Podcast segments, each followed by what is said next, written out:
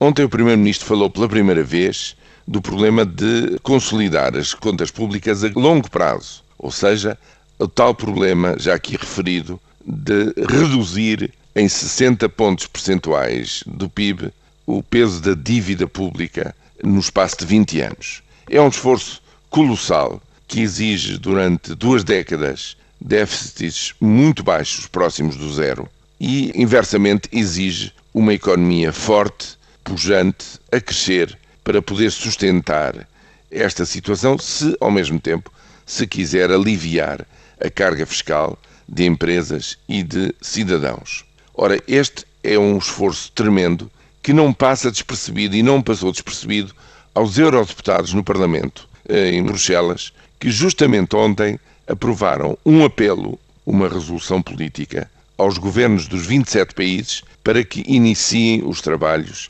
de preparação para uma futura emissão de Eurobonds, obrigações de dívida emitidas em euros, nas quais o conjunto dos 27 países solidariamente apoia e alivia de alguma forma, digamos, este esforço de redução da dívida pública excessiva dos países sobreendividados, como justamente através de mecanismos que beneficiem dos melhores juros do mercado internacional e, ainda por cima, com maturidades o mais longas possíveis para que aliviem a rubrica de juros nos orçamentos nacionais e, com isso, criem algum espaço orçamental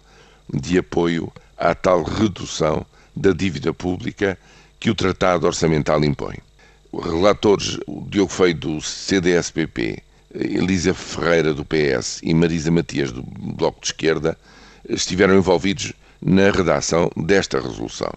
Não sabemos que posição assumiram os eurodeputados do PSD e do PCP.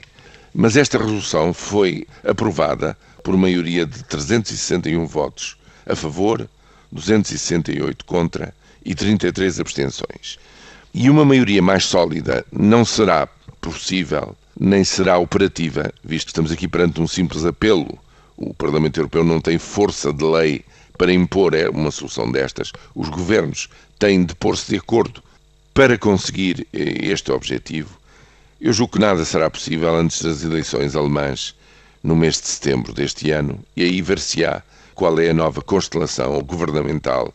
em Berlim e qual é a sua posição política de fundo sobre esta emissão de Eurobonds. Agora, que ela é um instrumento já evidente aos olhos da maioria como sendo essencial para ajudar os países sobreendividados a reduzir a sua dívida excessiva, disso, a partir do dia de ontem, já não há qualquer dúvida.